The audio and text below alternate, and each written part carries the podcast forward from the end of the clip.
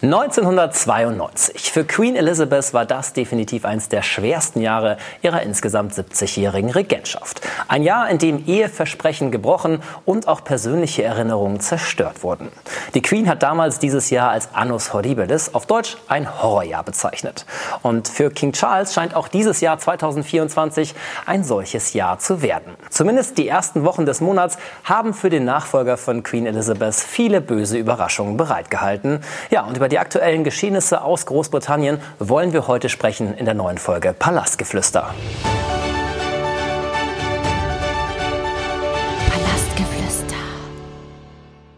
Und dafür darf natürlich meine Kollegin Larissa Jäger, unsere bunte.de Royals-Expertin, nicht fehlen. Larissa, schön, dass du da bist. Hi Tom. Ja, jetzt haben wir schon mal angefangen in der Vergangenheit mit 1992. Ist ja schon eine Weile her. Und ich muss ehrlich gesagt sagen, ich kann mich gar nicht mehr so genau daran erinnern. Aber an das Annus Horribilis, das äh, hatte ich schon noch im Kopf. Aber warum war es denn genau so schlimm, das Jahr 1992? In erster Linie muss man an dieses Jahr zurückdenken als ein Jahr, in dem die Queen mal zugegeben hat, dieses Jahr war scheiße. Das ist nämlich tatsächlich nicht besonders häufig vorgekommen. 1992 war sehr, sehr schwer für die Queen, weil es drei Scheidungen gab. Die Queen hat vier Kinder. Drei dieser vier Kinder haben im Jahr 1992, Scheidung war falsch, ihre Trennung und eine Scheidung bekannt gegeben. Also Diana und Charles haben sich 1992 getrennt. Andrew und Fergie haben sich 1992 getrennt und Anne, die hat sich zwar nicht getrennt, aber die hat sich scheiden lassen im Jahr 1992. Das ist für jede Mutter traurig. Warum war das für die Queen so schlimm? Weil die Queen das Oberhaupt der Church of England ist. Und in der Church of England gibt es eigentlich keine Scheidungen, weil man verspricht sich ja für immer und ewig in guten wie in schlechten Zeiten. Also das war schon mal der erste Punkt. Und diese Erinnerungen, die du gerade angesprochen hast, Dabei handelt es sich um ein sehr, sehr verheerendes Feuer, das, glaube ich, im November 1992 auf Windsor entfacht wurde. Ein Scheinwerfer hat ähm, sozusagen einen Vorhang in Brand gesetzt in der Kapelle von Windsor. 115 Räume wurden zerstört. 225 Feuerwehrleute waren im Einsatz. 15 Stunden lang hat man versucht, dieses Feuer irgendwie unter Kontrolle zu behalten. Und es wurden 1,5 Millionen Liter Wasser verbraucht. Und das war natürlich für die Queen schlimm, denn Windsor war ja zuletzt auch äh, ihr Zuhause. Das klingt wirklich nach einem absoluten Horrorjahr. Und jetzt machen wir wieder den Bogen zurück ins heutige Jahr, nämlich 2024. Und da sieht es äh, aktuell so aus, als wäre das auch so ein Horrorjahr oder als könnte es so ein Horrorjahr für Charles werden. Denn gerade in Großbritannien überschlagen sich ja die Meldungen und die Ereignisse, ähm, gerade in Richtung Kate und auch eben Charles. Darüber wollen wir sprechen heute. Aber warum könnte das Ganze denn dieses Jahr, 2024, für Charles so schlimm werden? Der Beginn des Jahres, beziehungsweise der komplette erste Monat und ich glaube auch das erste Quartal wird für Charles nicht nicht gut. Es war katastrophal, was in den letzten Wochen passiert ist. Los ging es am 4. Januar mit der Veröffentlichung von bisher geheim gehaltenen Epstein-Akten. Das haben wir ja vor zwei Wochen hier bei Palastgeflüster besprochen. Es kam heraus, dadurch, dass die Akten öffentlich wurden, Andrew wurde ein weiteres Mal der sexuellen Belästigung beschuldigt. Er soll einer weiteren Frau an die Brust gefasst haben. Das war denkbar schlecht. Es gab auch eine Anzeige gegen Andrew. All das ist mit diesem Never Explain, Never Complain Gedanken noch äh, zu überbrücken. Aber am 17. Januar kamen dann innerhalb von nur 1,5 Stunden zwei Schockmeldungen, haben uns erreicht, beziehungsweise die Welt erreicht. Zuerst wurden wir darüber informiert, dass Prinzessin Kate ins Krankenhaus eingeliefert wurde, dass sie wochenlang, monatelang ausfallen wird. 90 Minuten später hieß es dann, König Charles gleich hinterher.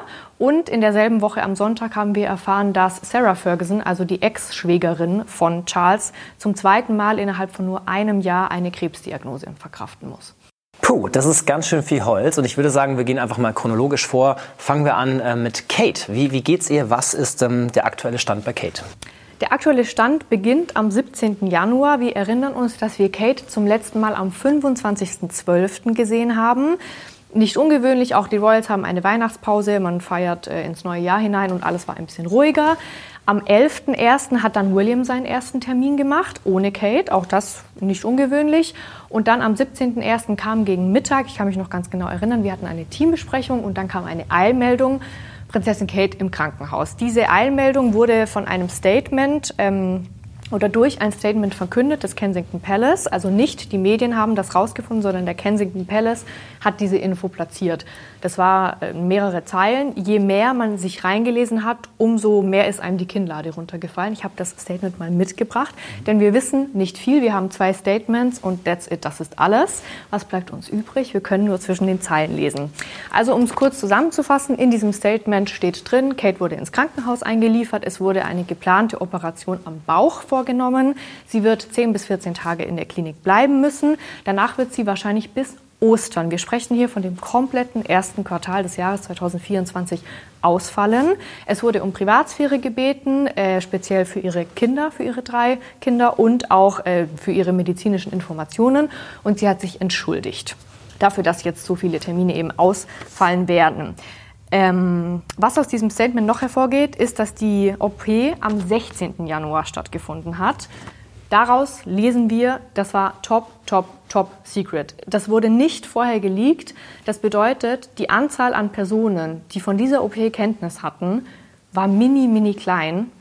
Und Kate hat, wie wir im Nachhinein erfahren haben, sogar vor engsten Familienmitgliedern, vor Palastmitarbeitern geheim gehalten, dass sie operiert werden muss. Dann Bauchbereich. Das umfasst ganz, ganz viele lebenswichtige Organe. Ich habe mal versucht, mich einzulesen. Also wir sprechen hier vom Magen, wir sprechen hier vom Darm, wir sprechen von den Eierstöcken, von der Gebärmutter, von der Niere, von der Blase. All das kann es sein. Was es ist, wissen wir aber nicht. Das ist bis heute nicht bekannt. Dann die Tatsache, dass sie zwei Monate ausfallen wird, finde ich erschreckend. Das gab es so sehr, sehr, sehr lange nicht. Und natürlich überlegt man, natürlich spekuliert man. Ich kann hier einmal meine ganz persönliche Vermutung äußern. Ich habe dafür keinen Beweis. Ich habe mit niemandem darüber gesprochen. Das ist einfach nur das, was ich glaube. Ich gehe davon aus, dass man Kate die Gebärmutter entfernt hat. Das kann verschiedene Gründe haben. Es kann bösartige Zellveränderungen geben am Gebärmutterhals. Ähm, gerade als Frau muss man ja regelmäßig ähm, zur Kontrolle gehen. Und es ist natürlich wichtig, dass Kate gesund ist als zukünftige Königin. Das könnte sein. Wie gesagt, ich habe dafür keine Beweise. Aber die Dauer des Ausfalls wäre damit zu vereinbaren. 10 bis 14 Tage Krankenhaus und danach kuriert sich Kate natürlich aus. Wir wissen, dass sie seit 29. Januar zu Hause ist und ich glaube, dass man Kate erst wieder aufs Parkett schickt, wenn sie wirklich topfit ist. Nicht, es geht jetzt schon wieder, sondern Kate muss im übertragenen Sinn einen Marathon laufen können. Warum? Kate steht für Glanz, sie steht für Glamour, sie steht für junge Dynamik in der britischen Krone und wenn man sie so angeschlagen der Öffentlichkeit präsentieren würde, würde die Sorge sehr groß werden. Dann wurde um Privatsphäre gebeten. Wir wissen vor allem für George, für Charlotte und für Louis, Kate und Williams ist es sehr, sehr wichtig, dass es für die Kinder nicht so eine Art Einbruch gibt. Er musste, William musste gemeinsam mit dem Kindermädchen Tage, Wochen überbrücken. Er soll die Kinder selbst zur Schule gebracht haben. Man hat eben versucht, so viel Normalität wie möglich für die drei Kinder zu schaffen und die Art, wie formuliert wurde, dass sie sich wünschen, dass die persönliche medizinische Information privat bleibt, Privatsphäre ist William und Kate heilig. Das ist das aller, aller oberste Gebot. Gerade, ich glaube, William speziell äh, wegen Diana und wegen seiner Vergangenheit, die er hat. Ich musste sofort an das Jahr 2012 denken, an die Abschüsse von Kate, oberkörperfrei im Urlaub in der Provence. William hat Himmel und Hölle in Bewegung gesetzt. Es gab Rekordstrafen für die Magazine, die das abgedruckt haben. Und er tut alles, um seine Frau zu beschützen. Dann die Tatsache noch zuletzt, dass Kate sich entschuldigt hat, zeigt, dass sie sogar in solchen Momenten ganz genau weiß, was ihre Rolle ist und dass sie ihre Pflicht, ihr Pflichtbewusstsein und ihr Engagement eben nicht vergisst. So viel zu den Zeilen, die wir am 17. Januar lesen mussten. Ja, du hast es gesagt, ein Statement, äh, was um die Welt gegangen ist. Da ist natürlich dann immer die Frage, okay, wie geht es der Familie, ähm, ganz vor allem William, wie, wie hat er reagiert? Natürlich ist es nach solchen Statements, alle Kameras sind dann wahrscheinlich eben auf solche Personen aus dem engsten Umfeld gerichtet. Ja, wie hat er denn reagiert, William, als das Ganze veröffentlicht wurde? Als klar war, in welcher Klinik Kate liegt, nämlich in der London Clinic, hat natürlich jeder auf einen Auftritt in Anführungszeichen von William gewartet. Er ist dann vorgefahren in einem schwarzen Audi. Dieses Auto hat er selbst gefahren. Hinter ihm war natürlich der Personenschutz. Und Williams Gesicht war ein einziges Pokerface. Also wir haben keine Regung gesehen. Weder sah er besorgt aus, noch sah er glücklich aus, logischerweise. Komplett Pokerface, ganz im Gegensatz zu Camilla. Da kommen wir wahrscheinlich später dazu. Und William hat etwas gemacht, was jeder gute Ehemann tut. Er hat nämlich gesagt, ich setze meinen Fokus auf meine Familie. Und auch er hat seine Termine Termine erstmal vorerst, bestimmt nicht bis Ostern, aber in den nächsten Wochen komplett gecancelt. Und wie gesagt, er setzt Himmel und Hölle in Bewegung, dass Kate wieder zu Kräften kommt. Er möchte nicht alles dem Kindermädchen überlassen, also er ist da sehr, sehr into it. Und das, was eigentlich Harry immer erzählt, ein Hands-on-Daddy, also ein Vater, der mit anpackt, genauso was erleben wir jetzt gerade über William. Das heißt, der Papa bringt die Kids jetzt selber zur Schule, oder? Das macht er oft, das machen sie beide oft, aber jetzt äh, in den letzten Tagen war es eben nur William und das Kindermädchen, die überhaupt da waren. Und natürlich Kates Familie, also sowohl ihre Eltern als auch ihre Geschwister, da hält natürlich jeder zusammen. Du hast es gesagt, beide haben sich eine Zwangspause auferlegt bis Ostern. Das ist ja eine ganze Weile. Aber wie geht es konkret für Kate jetzt weiter? Die Operation ist erstmal überstanden. Jetzt kommt wahrscheinlich die, die Regeneration, oder? Ganz genau. Am 29. Januar haben wir ein weiteres Statement des Kensington Palace erhalten. Sie haben das über Instagram sozusagen gepostet. Bedeutend war hier, dass die Kommentarfunktion ausgeschalten war. Beim ersten Statement konnte man noch kommentieren. Da haben sich natürlich sehr, sehr viele Sorgen gesammelt. Und wahrscheinlich wollten sie den Spekulationen und auch solchen besorgniserregenden Nachrichten zuvorkommen, haben die Kommentarfunktion ausgeschaltet. Und wir wissen, dass Kate zu Hause ist. Das war, glaube ich, nur ein Dreizeiler. Wir wissen auch, dass es kein Krebs ist. Das hat der Palast bestätigt. Einfach, glaube ich, um die Sorge möglichst gering zu halten. Kate kuriert sich jetzt aus. Das heißt, dass sie gute Fortschritte macht. Ich vermute aber dadurch, dass wir immer noch zwei Monate haben, denn Ostern ist erst am 31.03.2024, dass die britischen Tabloid-Medien vor allem ungeduldig werden. Und ich glaube, wir werden immer mehr Theorien hören. Also es gab auch schon diverse Theorien, weil ich jetzt gerade Gebärmutterentfernung in den Topf geworfen habe. Es gab die Theorie einer Eileiterschwangerschaft. Es gab äh, die Theorie, dass sie einen gutartigen Tumor gehabt haben soll. Auf Deutsch gesagt, wir wissen es nicht. Wir können nur vermuten. Aber Kate ruht sich aus. Kate gönnt sich diese Zeit. Das ist auch sehr, sehr wichtig. Denn sie hat noch einiges vor in ihrem Leben. Und ich finde es genau richtig, wie sie jetzt gerade handeln. Heißt also quasi, das war der zwei, die zweite Hiobsbotschaft in in diesem Jahr fürs Königshaus. Wir erinnern uns kurz zurück, auch an die letzte Folge Palastgeflüster. Die Skandale rund um Prince Andrew waren die erste große, ja, der erste große Aufschlag in diesem Jahr. Jetzt geht es weiter mit dem Krankheitsfall von Kate. Ja, und dann kommt direkt schon die nächste Hiobsbotschaft direkt hinten dran, nämlich auch King Charles musste ins Krankenhaus. Ganz genau. 90 Minuten später, am 17. Januar 2024, kam die Nachricht, dass Charles sich, es war irgendwie so, Zitat, wie tausend andere Männer einer Vorsorgeuntersuchung unterzogen hat. Es wurde eine gutartige bösartige Prostatavergrößerung festgestellt und deshalb muss auch er sich einem Eingriff unterziehen. Ich muss aber dazu sagen, Charles und sein Team haben das extrem professionell und mit Bravour gelöst. Und wir lieben es ja zwischen den Zeilen zu lesen. Das waren gerade ja so die Basic-Informationen. Jetzt schauen wir noch mal so ein bisschen zwischen die Zeilen, ähm, um so ein bisschen mehr rauszuhören. Du hast es gesagt, oftmals ist es ja so, dass genau zwischen diesen Zeilen so ein bisschen ähm, ja, das Geheimnis liegt oder man so ein bisschen die Stimmung auch wahrnehmen kann. Ähm, schauen wir jetzt mal in den Fall von Charles. Ähm, was kann man da zwischen den Zeilen lesen? Kann man überhaupt was aus den Zeilen rauslesen? Man kann.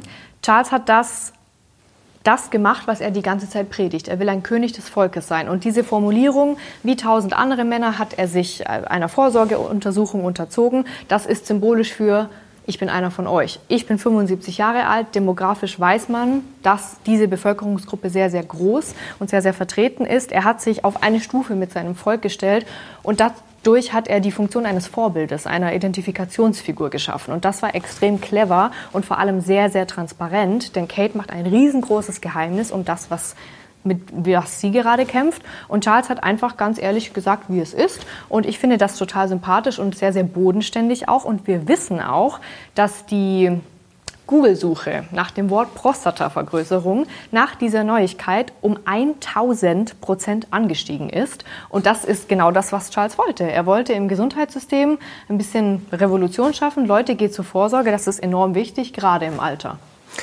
Ich weiß, wir sind kein Medizin-Podcast, aber an dieser Stelle macht es vielleicht Sinn, das Thema Prostatavergrößerung noch mal so ein bisschen kurz anzureißen. Was wissen wir darüber? Was kann man sagen? Was ist es? Ähm, warum ist es gerade für Männer, in, vor allem im Alter von Charles, schwierig? Eine Prostatavergrößerung ist eigentlich eine ganz normale Alltagsgeschichte in dem Alter, in dem König Charles ist. Er ist 75 Jahre alt, wird im November 76. 70 Prozent der über 70-Jährigen haben so eine Prostatavergrößerung. Weder ist das Krebs, noch ist das eine Vorstufe von Krebs, noch erhöht das das Risiko, eines Tages an Prostatakrebs zu erkranken. Es ist eine Alltagskrankheit in diesem Alter. Und wenn man die behandelt, dann ist das absolut nicht besorgniserregend. Charles muss jetzt nach der OP auf ein paar Sachen achten. Er ist am 26.01. operiert worden. Er sollte zum Beispiel auf Alkohol verzichten. Er sollte bestimmte scharfe Gewürze nicht essen oder nicht verarbeiten lassen, da die harntreibend sind. Man muss gucken, dass er keine Blasenentzündung bekommt, dass keine Nachblutungen und so weiter und so fort. Das ist wahrscheinlich klar. Nierensteine, Harnsteine, all das sind Dinge, auf die man jetzt den Fokus legt in der Regenerationsphase. Ich könnte mir vorstellen, dass durch die Erkrankung von Charles und kombiniert mit der Tatsache, dass Kate eben auch ausfällt und Charles erst 16 Monate auf dem Thron sitzt, Rufe lauter werden, die wir schon kennen. Es hätte direkt William machen sollen, Charles ist viel zu alt, jetzt ist er erst anderthalb Jahre auf dem Thron, schon geht's los. Sowas könnte ich mir vorstellen in die Richtung. Wie ist da deine persönliche Meinung dazu? Ja, Charles ist alt. Charles war der älteste Thronfolger, den es jemals gab, als er den Thron bestiegen hat.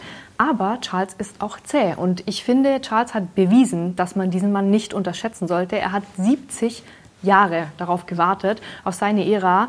Und die zieht er jetzt auch durch. Und ich glaube nicht, dass Charles jetzt wie die Queen, wie so ein Dominostein sozusagen immer das nächste gesundheitliche Problem preisgibt. Er hat ein gutes Medizinteam, logischerweise. Und ich glaube, dass Charles auf jeden Fall noch ein paar gute Jahre Regentschaft hat, vielleicht auch Jahrzehnte. Die Royals werden ja sehr alt. Und was man nicht vergessen darf, Charles hat William einen sehr, sehr großen Gefallen damit getan, dass er genau die Thronfolge beibehalten hat, was ja auch ein Wunsch der Queen war, denn er hat William ganz einfach Zeit verschafft. William kann seine Kinder jetzt aufwachsen sehen und ich glaube, das war ein sehr großer Wunsch von ihm. Charles ist zäh, hast du selber gesagt. Jetzt ist natürlich auch da die Frage, ähm, genau, Kate und William äh, haben die Zwangspause bis Ostern, fallen also eine ganz schöne Zeit aus. Wie ist es bei Charles? Ähm, da ist das Ganze ja anscheinend weniger kompliziert, vor allem was diesen medizinischen Eingriff angeht. Wie lange wird er ausfallen und wann werden wir ihn wiedersehen? Ganz kurz noch zu William. Wir wissen nicht, wie lange William Pause macht. Also es ist nicht gesagt, dass er bis Ostern fernbleibt, nur bei Kate wissen wir das. Bei Charles könnte ich mir vorstellen, dass er drei, vier Wochen. Camilla soll da sehr, sehr drauf getrimmt sein, dass er diese Ruhezeit auch einhält. Ich habe mit der Biografin von Camilla gesprochen und sie hat mir erzählt, dass Charles ein absoluter Workaholic ist. Er könnte Tag und Nacht arbeiten. Und Camilla ist da so die Konstante, die immer sagt, jetzt nimm mal ein bisschen Tempo raus, ruh dich aus und kurier dich aus. Also sie soll da sehr den Finger drauf haben. Ich denke, Charles nimmt sich zwei bis vier Wochen Auszeit. Was bedeutet genau diese Situation jetzt für die britische Krone? Die Situation bedeutet ein Engpass oder einen Engpass. Äh, wenn man die Spitze der Krone anschaut, Charles, Camilla, William, Kate, 75 Prozent sind gerade weg. Das heißt, alles lastet auf Camilla. Aber Camilla hat natürlich Unterstützung. Sie wird sehr, sehr stark von Prinzessin Anne unterstützt, von ihrer Schwägerin. Anne ist ja sowieso der fleißigste Royal, den es gibt bei den Windsors. Auch Prinz Edward und Herzogin Sophie sind da sehr, sehr hinterher. Sie machen viele Termine, sie haben auch viele Reisen jetzt gemacht. Wir sehen das auch auf dem Instagram-Account der Royal Family. Der steht jetzt nicht still, nur weil Charles ausfällt. Der von Kate und William steht tatsächlich still, da passiert nicht viel. Aber bei der Royal Family, da geht es einfach ganz normal weiter. Camilla ist auch sehr, sehr bemüht, auf Fragen zu reagieren zu ihrem Mann. Ich bin mir sicher, William wird da vielleicht ein bisschen anders damit umgehen, aber Camilla hat auch nach dieser Verkündung der bevorstehenden OP, hat sie gesagt, ihm geht's gut, danke der Nachfrage. Und sie kriegen natürlich, Camilla kriegt Unterstützung. Und ich bin mir sicher, Charles wird, sobald es ihm möglich ist, wieder in sein Amt zurückkehren, weil auch er wurde, genau wie Kate, am 29. Januar entlassen. Die Bilder die fand ich historisch. Also Charles ist nicht heimlich durch den Hintereingang raus, so wie Kate. Wir haben absolut keine Fotos von ihr seit dem 25.12., sondern er ist durch den Vordereingang rausgekommen mit Camilla an seiner Seite, hat dem Volk zugewunken. Mich hat das im Herzen berührt, weil er das so transparent macht. Und ich glaube, Charles hat ganz genau verstanden, was für ein König er sein muss, damit das Volk ihn annimmt. Bleiben wir noch kurz genau da, nämlich beim Volk. Du hast eben schon gesagt, die Reaktionen natürlich auf die Statements waren groß. Ähm, das Volk fragt sich natürlich, was ähm, im Fall von Kate ist da passiert. Und auch bei Charles war natürlich die Anteilnahme groß. Wie wird denn das Volk jetzt reagieren, wenn beide wieder fit zurück sind, sowohl Charles als auch Kate? Das Volk wird sich riesig freuen. Wir haben das jetzt schon bei Charles und auch bei Kate gesehen. Es gab einen Termin kurz nach der Verkündung, dass Kate im Krankenhaus liegt und Charles eine OP bevorsteht. Das ist eine spezielle Aufnahme. Das sind drei junge Mädchen, ich weiß es nicht, zehn, elf, zwölf Jahre alt, mit selbstgemalten Bildern, auf denen steht, gute Besserung Charles, gute Besserung Kate. Sie hatten Blumenstrauß, Blumensträuße, was ist der Plural von Blumenstrauß? Blumen dabei. Und die Tatsache, dass diese Mädchen so jung sind, ist für Charles sehr, sehr positiv, denn diese ganze Not My King-Bewegung, vor allem in Schottland, nimmt enorm zu. Und es ist gerade die junge Generation, die Zukunft, die sagt, wir möchten keine Monarchie mehr, wir möchten unser Staatsoberhaupt selbst wählen können.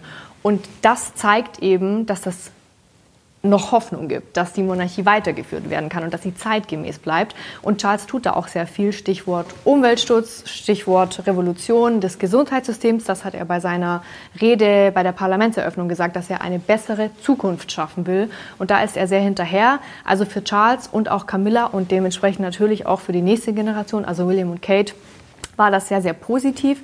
Und ich glaube, wenn Kate zurückkommt, wird Kate gefeiert werden wie eine Heldin. Kate ist unfassbar beliebt, sie ist everybody's darling und Kate ist, glaube ich, auch hinter den Palastmauern so geschätzt, weil sie ihr Ding durchzieht. Never explain, never complain. Sie macht einfach, Kate hat schwere Wochen hinter sich.